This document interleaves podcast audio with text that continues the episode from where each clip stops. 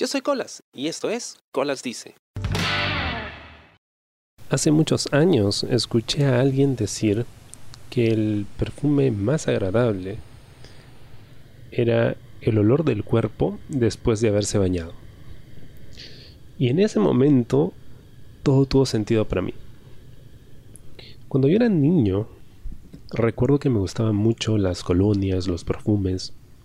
A mi mamá a veces le regalaban estas muestras gratis y a mí me gustaba coleccionarlas, ¿no? Y, sabía qué colonia era eh, cuál y tenía mis favoritas también. Pero yo no solía ponerme perfume porque pues solo lo usaba cuando había que salir y no salíamos mucho, entonces no había cuándo. Luego, cuando ya yo soy un adolescente, empiezo a ver a mi papá, ¿no? Porque él es tu, role model, ¿no? de interacciones sociales. Entonces veía que él se ponía perfume y yo como que ah, lo voy a imitar entonces, ¿no? Pero seguía con esa idea de que solo debía usar colonia cuando habían ocasiones especiales, ¿no? Alguna reunión familiar, no sé, algo así. Pero no entendía demasiado el, valor que eso tenía o por qué lo poníamos. Porque debíamos oler bien. Pero para eso te bañas, ¿no? para no apestar. Entonces tenía ese conflicto. De pronto descubría que cuando pues nos perfumábamos bien chévere y salíamos no sé, a visitar a la tía o donde sea, en el viaje del carro, el olor del perfume me mareaba, me daba náuseas. O sea, de por sí viajar en un auto me daba náuseas. Entonces empecé a agarrarle un poco de molestia al perfume. No demasiado. Ya estando en la universidad, eh, nuevamente, ¿no? El tema del perfume que yo nunca usaba. O sea, cuando era niño esto era algo tan precioso para mí que trataba de ahorrarlo lo más posible. Entonces trataba de usarlo lo menos posible. Y cuando iba creciendo siempre pensaba en, en eso del, bueno, pero cuando haya una ocasión especial pues me echaré un poco de perfume. A pesar de que parece entonces yo ya sabía que eh, me mareaba un poco el olor fuerte de un perfume, ¿no? Pero aún así estaba dispuesto a hacer ese sacrificio, esa concesión, porque pues, supuestamente era lo, lo in, no era lo era la norma social, tenía que oler bien. Entonces no solo tenía que vestirme bien, tenía que oler bien. Bueno, vestirme bien entre comillas, ¿no? Porque yo no tenía ningún sentido de la moda, o sea, lo que mi mamá me decía.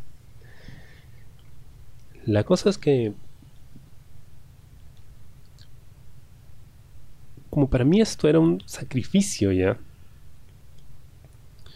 empecé a pensar en la naturaleza del, oler bien.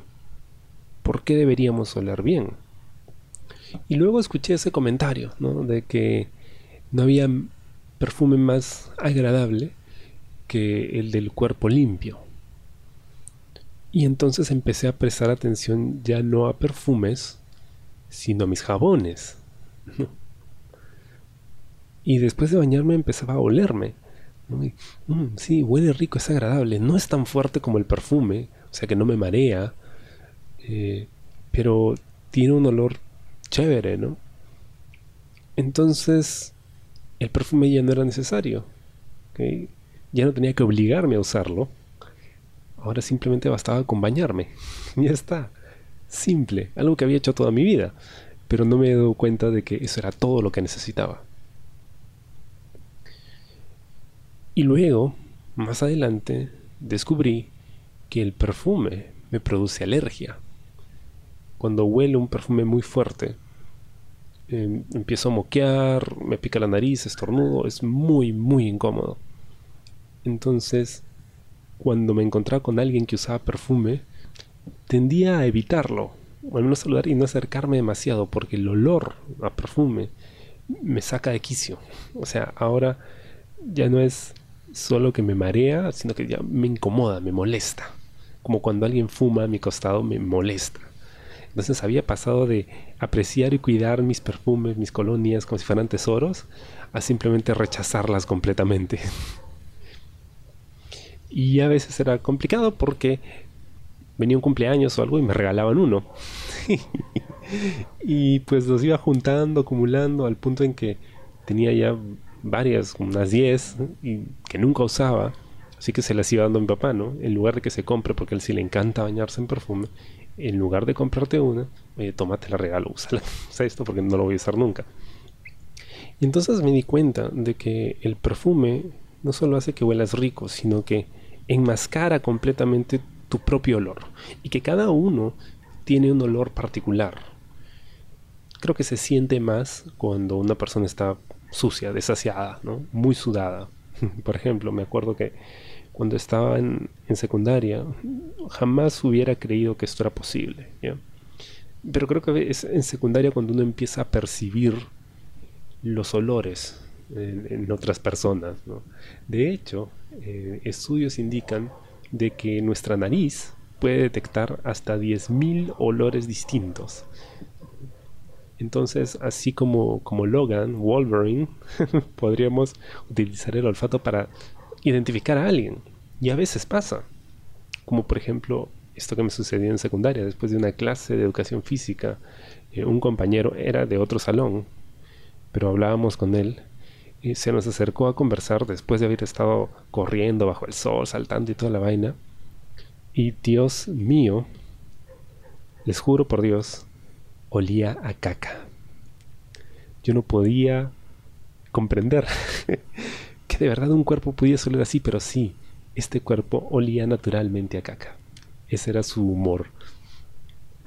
Y era asqueroso. Era asqueroso. Pero no solo ese caso, sino, por ejemplo, había un, pata en el salón que me caía muy mal. Y este pata tenía un olor muy particular, muy, muy particular. Y yo lo denominé como el aroma de lo antipático. O sea, este pata huele antipático porque me producía esa sensación. Además estaba asociado ya mentalmente con alguien que me caía mal. Entonces para mí ese era el olor del antipático. Y con el tiempo, cada vez que me cruzaba con una persona que oliese de esa forma, por lo general era una persona antipática. O de repente ya mi cerebro estaba programado y automáticamente la rechazaba. Entonces todo lo que hiciera igual me iba a caer mal. Pero también me he encontrado con personas cuyo olor natural es hasta cierto punto agradable. No es muy fuerte, ni huele como si fuera una colonia o un perfume, pero no huele mal, al contrario, es, agradable. Y eso me hacía pensar en algo que escuché en, una conferencia hace muchísimos años acerca de temas de sexualidad y hablábamos de lo que significaba tener química entre las personas.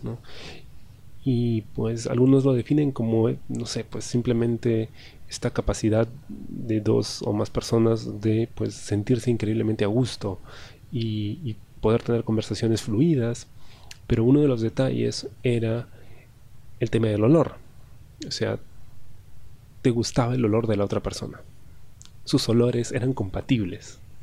Porque obviamente genera una reacción química en el cerebro. Y de ahí el término. Entonces empecé a prestar mucha más atención al tema del olor. O sea, más allá de perfumes, más allá del bañarse o, del hedor que puedan producir cuando están sudados, el tema de qué relación tengo yo con la otra persona en base al olor. Y entonces, pues, decidí dejar de usar todo tipo de perfumes, bañarme todos los días, obviamente, que es la mejor forma, creo, de, de tener un buen olor es bañarse todos los días. Usar desodorante siempre, pero la idea es no utilizar desodorantes que apesten porque llega a apestar. O sea, estos olores eh, que pues eh, suelen tener los perfumes, las colonias, a veces pueden ser tan intensos que ya apestan apesta a químico, apesta a antinatural, apestan a, medicina, por ejemplo. Hay algunos perfumes de mujer que suelen ser más dulces que yo los, los siento y huele a jarabe para la tos. Así. Y se me hace insoportable ese olor. Y también me lleva a desconfiar un poco de la gente que usa mucho perfume. porque siento que están tratando de, de llamar la atención, hasta con el olfato. Y no me agrada para nada. Y también empecé a prestar mucha más atención al olor de las personas, sobre todo cuando las abrazo, porque es cuando más cerca las tienes, entonces puedes darle una probadita, por así decirlo, a ver qué tan bien huelen. Y eso también es un gran estimulante. Cuando tienes una pareja o cuando estás en una relación sexual, el olor de la otra persona es muy importante. Pero parece pasar desapercibido, ¿no? Mucha gente no le presta demasiada atención a un olor hasta que pues, es algo demasiado fuerte como para ignorarlo. Pero es una forma con la que nos relacionamos con el mundo. Por ejemplo, no sé si, si les pasa, pero yo puedo valga la redundancia, saber a qué sabe algo oliéndolo. Cuando tengo un plato de comida al frente, lo huelo y ya tengo una clara idea de cómo va a saber. No es una ciencia exacta, pero me ayuda a, entenderlo. Y es un sentido que damos por sentado. Todos pensamos en, la visión, por ejemplo. Oh, alguien está ciego, qué horrible debe ser eso. Em, o el sentido del gusto incluso, pero el olfato. Solo se dan cuenta cuando están muy constipados. Pero fuera de eso, nadie lo, lo aprecia, ni siquiera lo explota.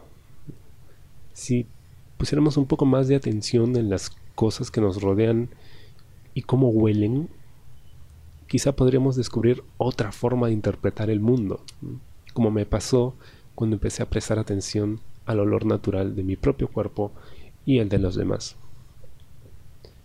Y efectivamente, todos estos años después sigo con la firme creencia que no hay olor más agradable en una persona que después de haberse bañado. Espero te haya gustado el programa esta semana y conmigo serás a la próxima. Yo soy Colas y esto fue Colas Dice. Chao. ¿Te gustó el programa? Sí. Suscríbete y comparte.